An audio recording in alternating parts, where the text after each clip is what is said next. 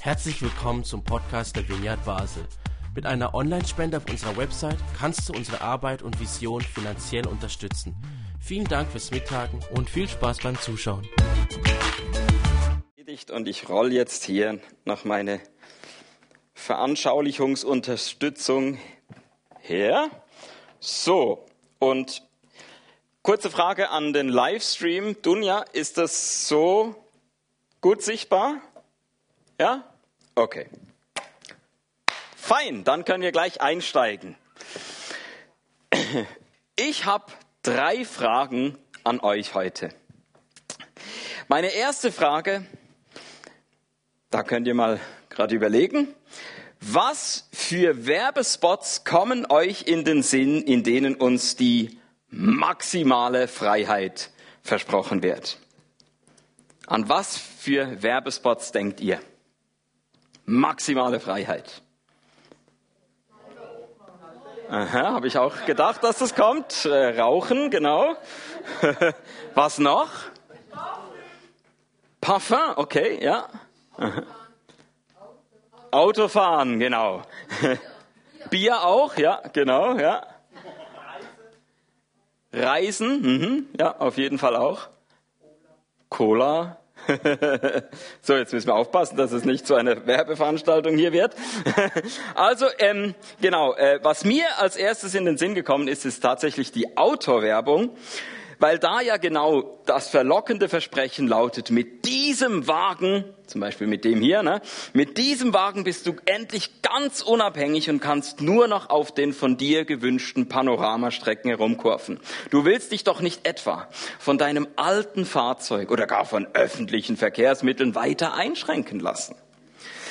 Ja, mit jedem neuen Werbeclip ändert sich zwar das Automodell, aber die Botschaft bleibt immer gleich.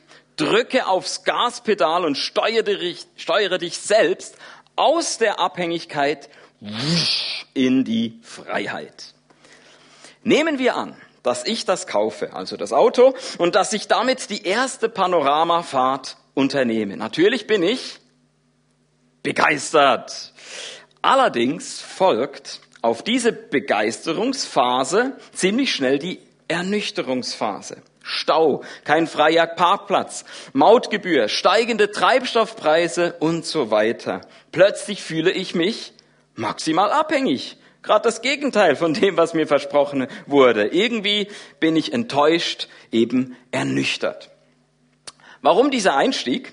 Ich darf heute eine neue Predigtreihe eröffnen.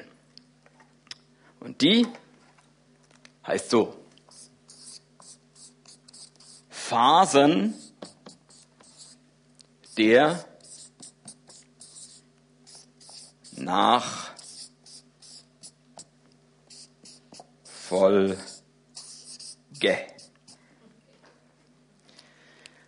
Unter diesem Titel werden wir uns bis Ende Oktober ein paar Texte aus dem Johannesevangelium anschauen. Auch dort werbt Jesus mit einem Versprechen. Weiß nicht, ob euch das auch schon aufgefallen ist. Jesus verspricht, folge mir vom Tod ins Leben. Und auch da finden wir Petrus und Co., wie sie diese Phasen durchlaufen. Eine Begeisterungsphase und auch eine Ernüchterungsphase. Allerdings geht es dort noch weiter und wir haben dann eben im Gegensatz zur Autowerbung dann den Schluss, dass Jesus zeigen kann, dass er doch nicht zu viel versprochen hat und am Schluss eben wirklich vom Tod ins Leben, das die große Pointe ist. Bevor ich jetzt aber da weitergehe, noch, ich habe ja gesagt, ich habe drei Fragen an euch, jetzt kommt die zweite. Zweite Frage. War jemand von euch schon mal auf den Kapverdischen Inseln? Nicht, bin ich der Einzige. Mai 2003 war ich da, zusammen mit meinem Papa. Unter anderem waren wir auf der Insel Fogo und diese Insel habe ich versucht so ein bisschen nachzuzeigen. Das ist nämlich im Prinzip ein Vulkankegel, der aus dem Meer herausragt. Dann ist da ein großer Kraterrand und innerhalb von diesem Krater ist nochmal ein Vulkankegel, der geht dann bis auf 2829 Meter hoch. Das ist der Pico do Fogo. Und das Highlight ist natürlich mit Hilfe eines Bergführers da ganz nach oben zu steigen. Dafür sind wir ganz früh aufgestanden, mitten in der Nacht. Es war stockdunkel, einfach nur Finsternis. Und erst als wir da angefangen haben, hochzusteigen, ist die Sonne aufgegangen. Und dann hat man gesehen, oh ja, jetzt sehe ich da oben der Gipfel, da wollen wir hin.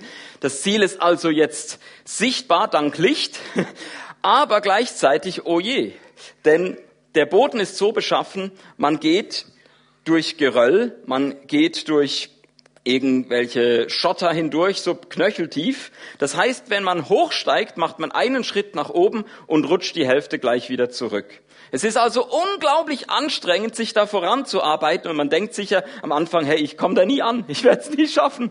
Und irgendwann kommt man so weit, dass man denkt, ah, okay, ich glaube, ich komme heute noch dahin. Ich schaff's noch. So und nach drei Stunden hat man es dann endlich geschafft. Die Sonne steht inzwischen hoch am Himmel, alles ist lichtdurchflutet und man hat von oben einen unglaublich wunderbaren Rundumblick über die ganze Insel und wird belohnt und kann dann in nur einer halben Stunde wieder absteigen. Aus dem gleichen Grund, das ist dann so eine lustige Rutschpartie äh, und kann sich wieder an den Schatten bringen. Ja, warum erzähle ich euch diese Geschichte? Auch an die, dieses Ereignis auf den Kapverden wurde ich erinnert, als ich mich da vorbereitet habe mit dem Evangelisten Johannes. Er beschreibt nämlich eine ähnliche Situation. Auch da, ja, um ans Ziel zu gelangen, folgt man einem Führer aus dem Finsternis ins Licht. Und damit bin ich bei der dritten Frage. Wer weiß das? Welches sind die beiden Lieblingsbegriffe von Johannes. Es wurden schon ein paar genannt, die wir bei Johannes finden. Ne? Die Freiheit, Leben, aber die meine ich nicht. Hat noch jemand eine Idee? Liebe, sehr gut. Jünger kommen auch vor, ja. Hm? Taufe kommt auch vor, meine ich aber nicht. Licht, genau, Licht hat uns schon auf die richtige Spur gebracht. Ja, es ist ähm, Wahrheit und Liebe. Und genau, das Licht, das gehört zur Wortgruppe Wahrheit. Wahrheit, Licht oder manchmal auch Glauben. Mit diesen drei Wörtern operiert Johannes. Und das andere ist eben die Liebe. Die Liebe zum göttlichen Vater oder die Liebe zu den Geschwistern. Das sind eigentlich so die beiden Pfeiler, bei denen es bei Johannes immer hin und her geht. Wer es mir nicht glaubt, kann sich ganz schnell selber davon überzeugen, indem er den zweiten oder den dritten Johannesbrief liest. Das sind nur ganz wenige Verse und im Prinzip ist der Inhalt einfach Wahrheit, wahr, Liebe, lieben, fertig. So, also irgendwie da ist die Essenz von Johannes schon sozusagen komplett drin. Und wer es gerne ein bisschen ausführlicher möchte, der kann den ersten Johannesbrief nehmen. Auch da ist es ab dem zweiten Kapitel wieder so Wahrheit, Liebe, es geht hin und her. Ich gebe euch mal eine Kostprobe. 1. Johannes 2, Vers 4 bis 10. Da schreibt Johannes, wenn jemand behauptet, ich kenne Gott, hält sich aber nicht an seine Gebote, so ist er ein Lügner. Die Wahrheit lebt nicht in ihm. Doch wer sich nach dem richtet, was Gott gesagt hat, bei dem ist Gottes Liebe zum Ziel gekommen. Daran erkennen wir, ob wir wirklich mit ihm verbunden sind. Wer von sich sagt, dass er zu ihm gehört, der soll auch so leben, wie Jesus gelebt hat. Jetzt überspringe ich was. Dann, der, denn die Finsternis schwindet und das wahre Licht strahlt schon auf. Wenn nun jemand befürchtet, äh, wenn nun jemand behauptet, in diesem Licht zu leben, hasst aber seinen Bruder oder seine Schwester, dann lebt er in Wirklichkeit immer noch in der Finsternis. Nur wer seine Geschwister liebt, der lebt wirklich im Licht. An ihm lässt sich nichts Anstößiges finden. Wir haben hier eine Situation der Spannung. Und in der Vineyard hört ihr davon nicht zum ersten Mal. Wir sprechen immer wieder gerne von diesem Nebeneinander des schon jetzt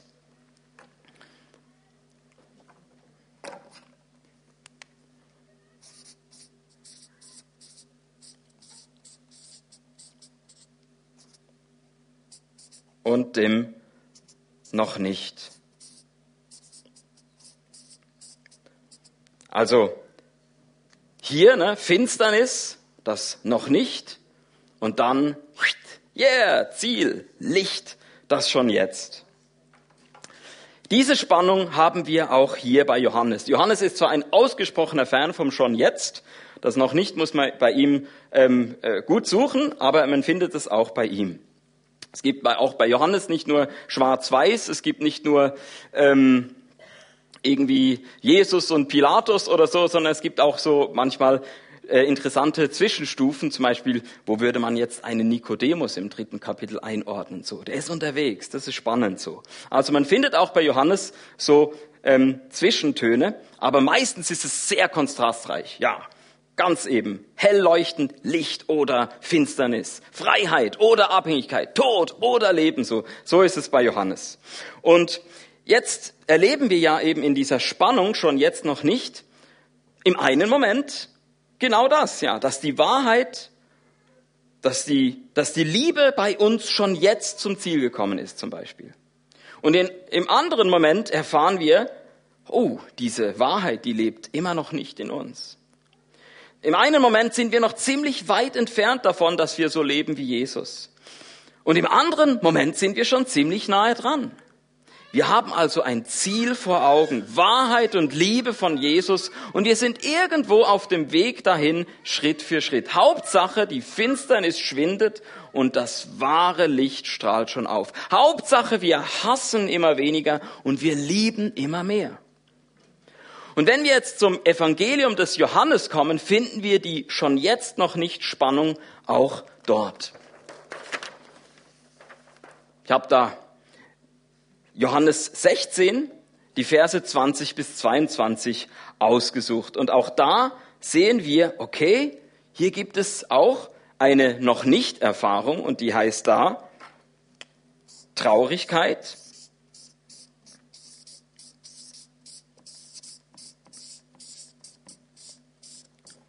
Und dann haben wir die schon jetzt Erfahrung und die heißt Freude.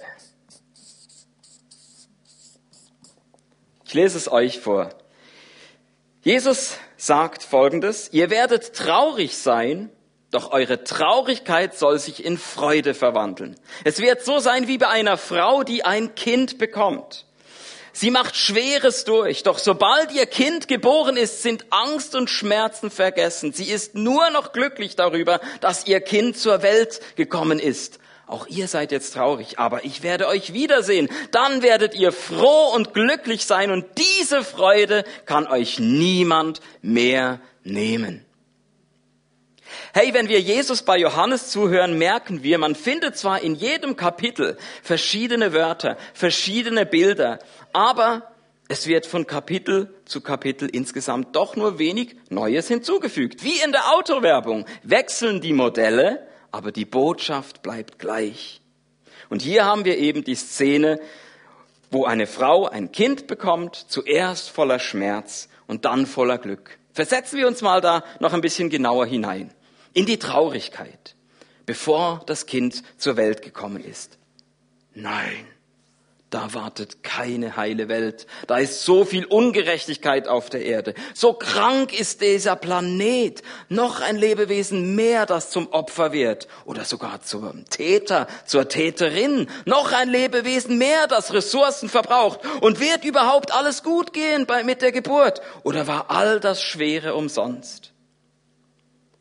Dann versetzen wir uns in die Freude, nachdem das Kind geboren ist. Ja, es ist da! Es gibt kein schöneres Wunder als dieses. Wirklich wunderschön, das Baby. Und es lebt. Neues Leben. Alle Verwandten und Bekannten sollen die frohe Botschaft von einer guten Zukunft hören, von unserem Hoffnungsträger, von unserer Hoffnungsträgerin.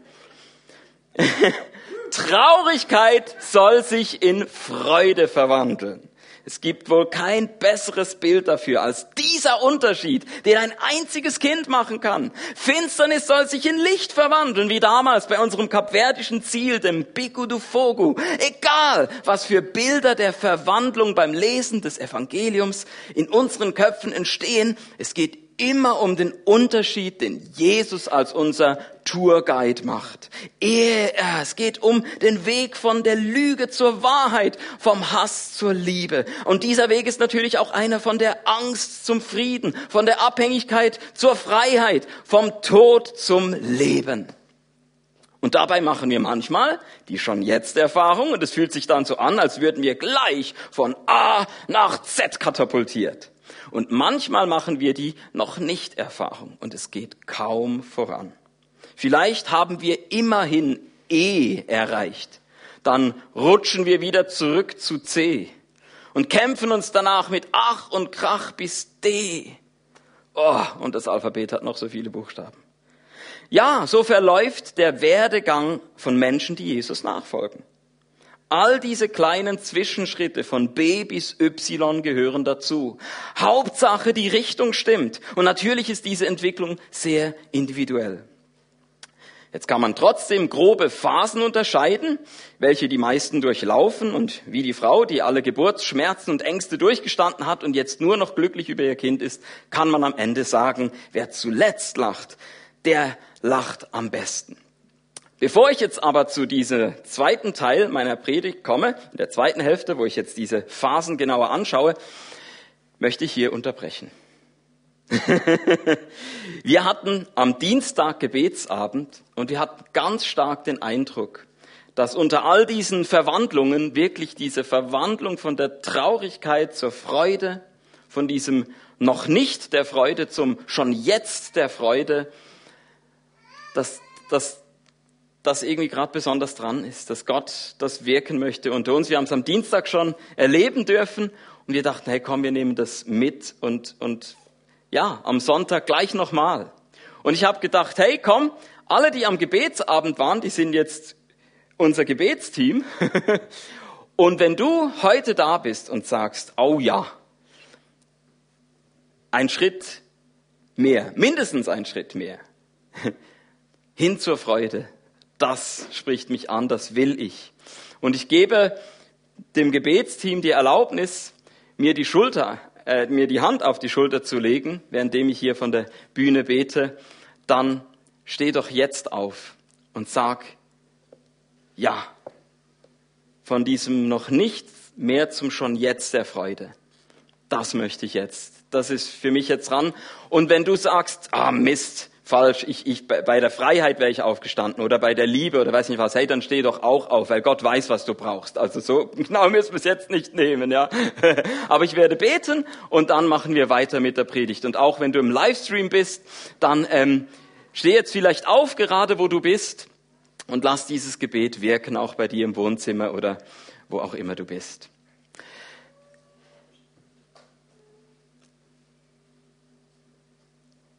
Jesus, du Freudenbote, komm. Heiliger Geist, du, der die Freude ausgießen kannst. Let heaven come. Lass die Freude so aufkeimen, sich vermehren, sich übertragen. Jetzt in diesem Moment. Wir wollen weg von all dem, was uns belastet und danken dir, dass du gerne tauschst deine Leichtigkeit uns gibst und alles an Ballast und Schwerem und Gewicht übernimmst, dass wir es dir übergeben dürfen, jetzt in diesem Moment. Yes, oh ja. Mhm. Mehr Herr. Dank für deine Gegenwart jetzt. Dein Austeilen der Freude, und von all dem anderen Guten. Komm du in die Wohnzimmer, komm du, wo immer YouTube jetzt gerade läuft und lass die Menschen eine Begegnung mit dir jetzt haben, wo sie gerade sind. Dass deine Freude das Wohnzimmer erfüllt, den Raum, dieses Zuhause und dass alles fliehen und gehen muss, was diese Freude bremsen will, verhindern will komm mit deinen guten Gedanken jetzt und alle trüben Gedanken sollen sich auflösen wie nichts. Hm.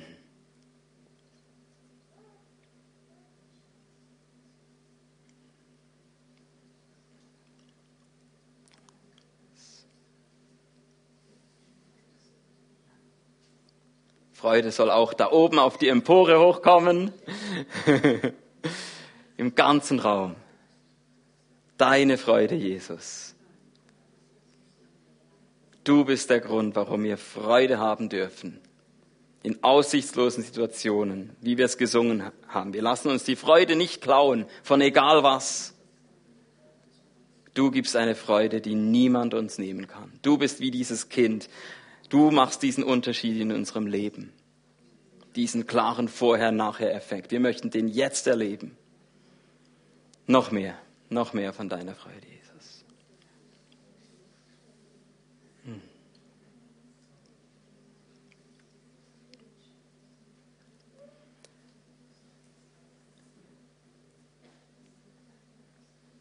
Wer würde von denen, die hier sind, behaupten, ich merke schon jetzt, ich bin irgendwie in, in diesem Alphabet immerhin mindestens einen Buchstaben in die richtige Richtung jetzt gekommen durch das Gebet? Dann hebt doch mal die Hand.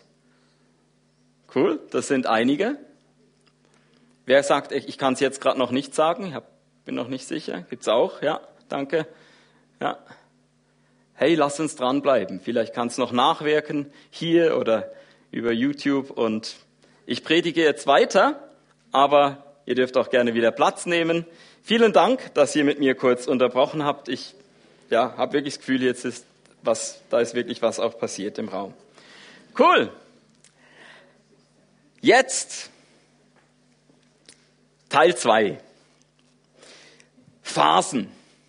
Es gibt, eben wie schon in der Autowerbung, verschiedene Modelle und doch merken wir, da bleibt vieles gleich. Ich möchte euch ein Modell vorstellen, das kennen vielleicht diejenigen, die schon bei mir in der Fokusgruppe Spiritualität mal waren.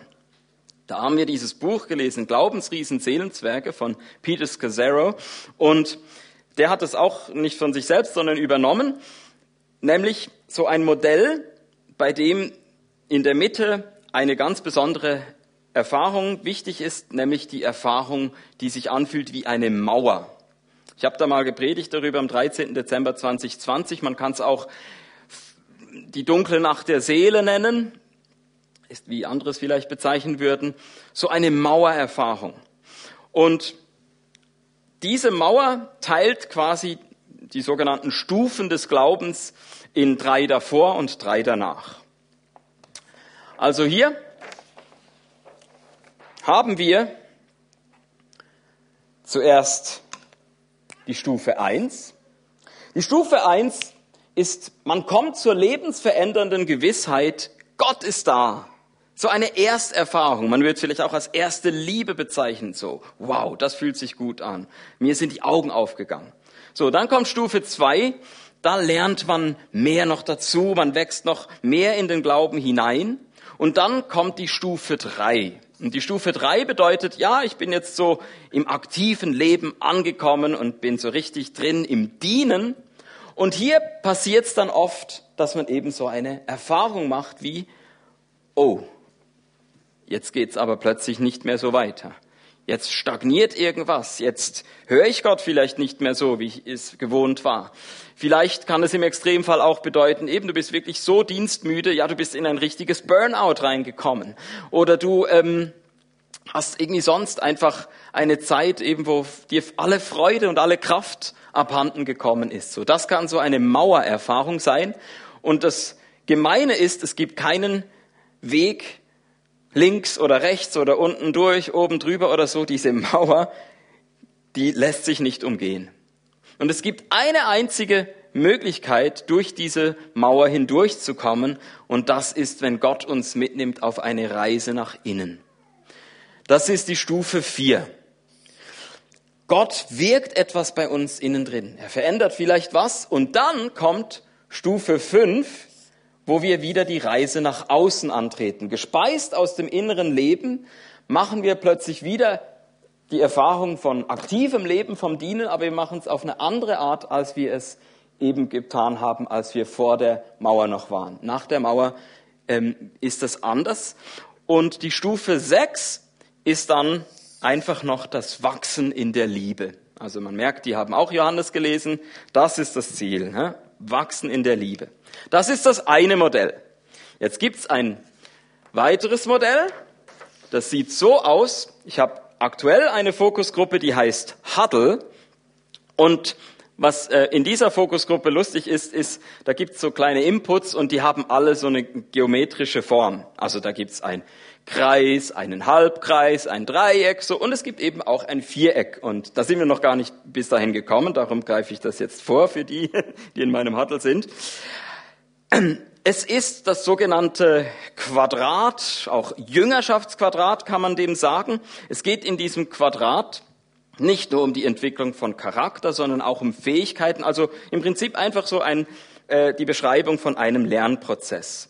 Und eben weil es das Jüngerschaftsquadrat ist, gibt es vier Phasen, die so genannt werden J1, also J immer für Jüngerschaft. Und die Phase J1 ist, dass man, wie das natürlich logisch ist, ne, man startet mit ganz wenig Erfahrung und wenig Kompetenz. Aber das Tolle bei der Phase J1 ist, man hat ganz viel Begeisterung, ganz viel Selbstvertrauen und denkt, jawohl, das klingt toll, oh ja, ich folge da gerne mit und, und so und das wird richtig super und das wird sicher ganz schnell zu tollen äh, Erlebnissen und so führen. Aber dann kommt J2.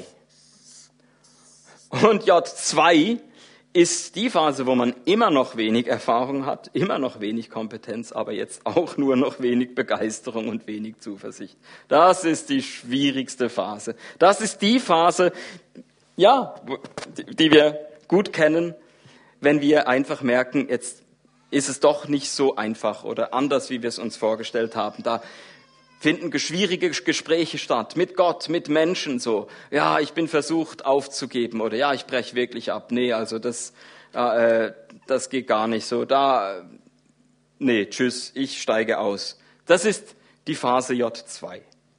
Und jetzt gibt's aber die Möglichkeit, für die, die dran geblieben sind, in die Phase J3 zu kommen.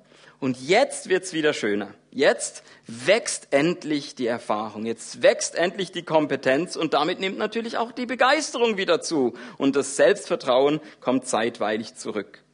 Und dann kommt zum Schluss die Phase J4, die dann alles toppt. Jetzt hat man, währenddem man im J2 von allem nur wenig hatte, hat man jetzt von allem viel. Viel Enthusiasmus, viel Selbstvertrauen, viel Erfahrung, viel Kompetenz.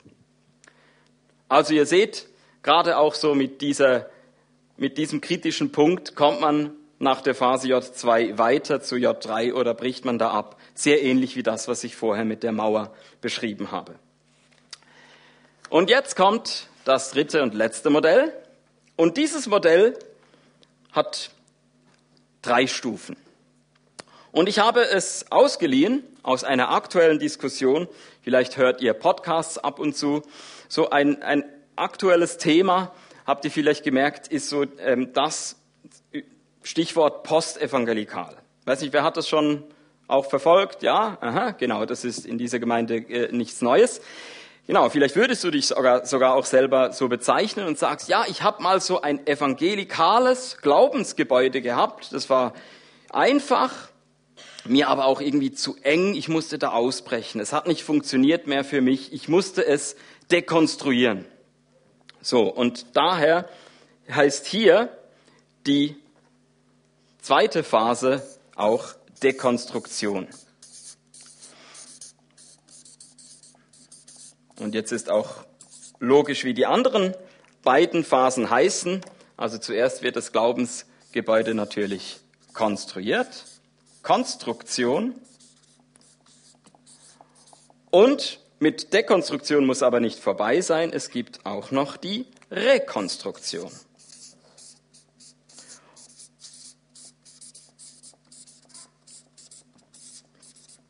Und ich habe jetzt nicht so eine klassische ähm, evangelikal Post, evangelikal Biografie. Darum äh, sind für mich diese Begriffe jetzt nicht so hilfreich. Ich bin eh nicht so ein Fan von Schubladisierungen so.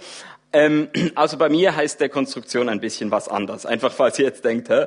so genau. Aber ich kann mich sehr gut auch mit diesen drei Schritten identifizieren oder eben auch mit diesem Bild von einem Gebäude, das konstruiert ist, dann plötzlich dekonstruiert wird und dann wieder eine Rekonstruktion erfährt. Und darum dachte ich, damit es nicht abstrakt bleibt, erzähle ich euch jetzt von mir. Ich erzähle euch, wie mir es ergangen ist in meinem Gebetsleben. Und zwar bin ich richtig senkrecht gestartet ins Gebet, wie ich es noch nie davor gekannt habe, dadurch, dass ich bei Jugend mit einer Mission war und eine von diesen Jüngerschaftsschulen besucht habe. Da habe ich die Erfahrung gemacht, plötzlich, wow, Gebet, das bringt's ja voll, das macht ja sogar Spaß. Ich dachte immer, das ist was Langweiliges, aber jetzt will ich zu jeder Tages- und Nachtzeit beten. Und das war auch nicht nur so ein Strohfeuer für ein paar Monate, nee, das hat doch einige Jahre angehalten, auch danach, als ich wieder im Alltag war, als ich äh, ähm, angefangen habe zu studieren hier in Basel, hier mein WG-Zimmer hatte und dann bin ich ab und zu äh, meine Mutter besuchen gegangen in Solothurn. Und das heißt zwischen Basel und Solothurn, dann fährt man mit der Bahn und steigt um in Olten. Und ja, in Olten, was macht man die paar Minuten? Hey, die nutze ich. Beten, klar. Also bin ich bis zum Ende des Bahnsteigs, dort wo nicht mehr so viele Leute waren, hab gebetet. Dann habe ich gesehen, oh, jetzt fährt der Zug ein, schnell wieder. Einsteigen so, direkt in die Toilette, abgeschlossen und auch weiter gebetet, so bis der Kontrolleur kam und gefragt hat, so hat er eigentlich keine Fahrkarte, so doch doch, ich habe eine Fahrkarte. So oder später am Abend, wenn äh, nur noch wenig Fahrgäste unterwegs waren, dann bin ich bis zum hintersten Waggon und habe gemerkt, wow, ich habe hier einen ganzen SBB Waggon für mich alleine und bin hingekniet und habe die Arme in die Luft gestreckt und geworshipped und Lobpreis, bis vielleicht auch der Kontrolleur kam und sich gefragt hat, was geht denn hier ab? Hey, so crazy war das. Das war meine Phase 1. Und, und diese Phase 1 ist abrupt zu Ende gegangen im Jahr 2005. Ich sage euch gleich warum. Kurz noch, ein erster Vorgeschmack von Dekonstruktion gab es bei mir schon ähm, noch in der Jüngerschaftsschule am Ende 2003. Da habe ich einen Schmerz bekommen im Ohr. Und ich dachte, ah ja, jetzt weiß ich, was ich machen muss. Ich habe ja hier eine Checkliste, so zehn Punkte. Wenn ich die alle abhaken kann, dann kommt mein Gebet durch und dann wird der Schmerz weg sein. So habe ich Sünde bekannt, ja, habe ich gemacht. So alle zehn Punkte und jetzt. So und der Schmerz ging nicht weg. Okay, gut, so einfach ist es leider doch nicht. Äh, Mist, aber es hat mich nicht davon abgehalten, weiter zu beten. Der richtige Bremser war für mich 2005, als meine Mutter gestorben ist und ich im gleichen Jahr auch noch, dass sich meine WG aufgelöst hat. Also ich habe quasi doppelt mein Daheim verloren. Der Boden unter den, ging unter den Füßen weg, so ich war entwurzelt. Und plötzlich hat es mich eine unglaubliche Überwindung gekostet zu beten. In der Gemeinde hat's funktioniert. Also da, wenn ich Leute um mich herum gehabt habe, die haben für mich gebetet, die haben mich getragen. Das war auch eine äh, schöne Erfahrung, ja, in dieser Zeit eben eine Gemeinde um mich herum zu haben und zu wissen, oh ja, jetzt ähm, kann ich hier ähm, äh, das teilen und dann ist eine Worship Night oder ein Gebetsabend und irgendwie dann, dann, dann kann ich auch beten. Aber für mich privat im Kämmerlein so lief nichts. Und wisst ihr, wie lange? Ich habe es ausgerechnet, es, war, es waren gute zehn Jahre. Gute zehn Jahre lang, wo ich in der Gemeinde die Erfahrung gemacht habe, dort funktioniert, aber bei mir daheim funktioniert es nicht. Und ich würde sagen, so die letzte Erfahrung von Dekonstruktion war die, die ich schon geahnt habe, als ich geheiratet habe und so meine letzte Hoffnung war, ah, wenn ich verheiratet bin und meine Frau mit mir betet, dann werde ich wieder zurück in die Phase 1 finden. Dann wird es wieder so sein wie früher. Dann gibt die mir einen Schub. Und zwar überhaupt nicht, weil es gar nicht ihre Aufgabe ist. Das ist eine Sache zwischen mir und Gott. Da macht es überhaupt keinen Unterschied, ob du Single bist oder verheiratet. Haben wir natürlich alle schlauen Leute schon vorher gesagt, aber ich muss das äh, zuerst selber auch dann wirklich wissen. Aber zum Glück hat schon vor diesem Jahr 2014, wo so das letzte Puzzleteil von, von meiner Dekonstruktionszeit war, hat in dieser Zeit schon die Rekonstruktion angefangen. Und zwar schon ein paar Jahre davor. Ich habe Christian Reschke kennengelernt. Ähm, ich weiß nicht, wer bei äh, ähm, äh, Worship Fusion war in Liestal. Dort war er auch und hat auch über ein ähnliches Thema gesprochen wie jetzt. Und der hat auch ein Buch übersetzt aus dem Englischen von Charles Beller und mit eigenem hinzugefügt, Gebet als Begegnung. Das kam da frisch raus. Und ich habe plötzlich wie gemerkt, oh, ich glaube, Gott sagt mir so etwas wie, Till, Du malst seit zehn Jahren schwarz, weil das strahlende Weiß nicht verfügbar ist für dich. Und du denkst immer, wann wird's endlich wieder weiß? Aber schau mal, ich habe dir eine ganze Palette gegeben. Da gibt's auch Gelb, da gibt's auch Rot, da gibt's auch Blau. Versuch mal da. Und ich habe gemerkt, stimmt. Und so waren eben in diesem Buch oder auch durch die Begegnung mit einem Spiritual Director in England und ähm, viele andere ähm, Hilfen, auch Smartphone-Apps sogar so, wo ich plötzlich gemerkt habe, hey, das sind Formen von Gebet und so, das und das und das. Und ich hab, konnte mein Gebetsleben, was zu Hause für mich funktioniert hat, plötzlich wieder aufbauen. Und da waren dann eben, habe ich meine Spiritualität dazu, dafür ein bisschen verbreitert. Da kamen kontemplative Elemente dazu. Ich würde aber nicht sagen, dass ich jetzt ein kontemplativer Mensch geworden bin, nachdem ich vorher ein charismatischer war. Ich würde mich immer noch als Charismatiker bezeichnen. Aber ich habe gemerkt, es ist nicht nur so dieses explosive, feurige Erlebnis, wie ich es hier hatte, das zu jeder Zeit immer äh, verfügbar sein muss, sondern eben, das ist ein, eine Farbe und ich genieße es jedes Mal, wenn ich das strahlende Weiß äh, erleben kann. Es äh, eben gerade in zusammen in Gemeinde oder so habe ich das ja sogar in dieser Zeit erleben können, zum Glück.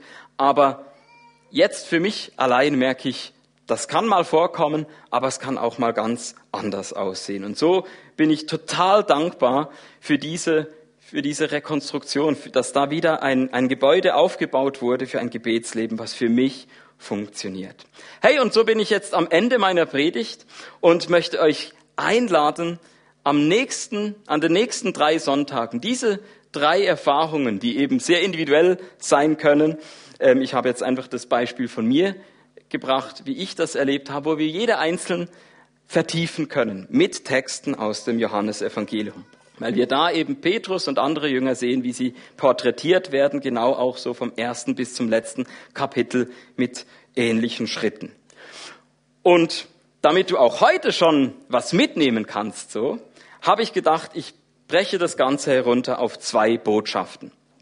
Und zwar, was ich dir sagen möchte, schon heute in, die Einführungs-, in der Einführungspredigt ist, erstens, folge Jesus jetzt. Hey, du bist nicht schon zu alt. Du bist auch nicht noch zu jung.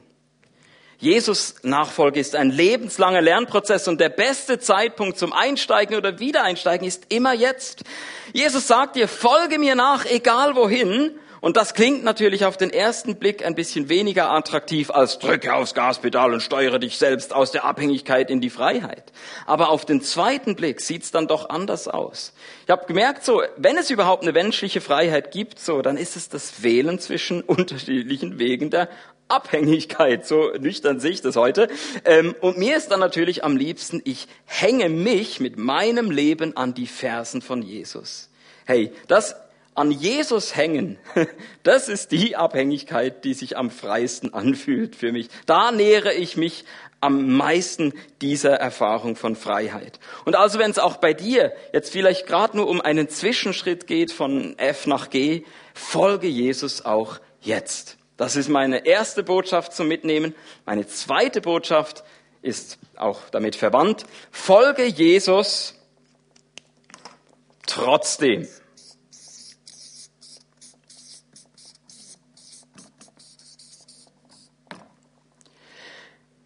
Hey, es ist so normal, so ein Zickzackkurs zu erleben, wo du denkst, hey, ich war doch schon bei O, warum bin ich jetzt zurück bei I und jetzt geht's plötzlich wieder nach U?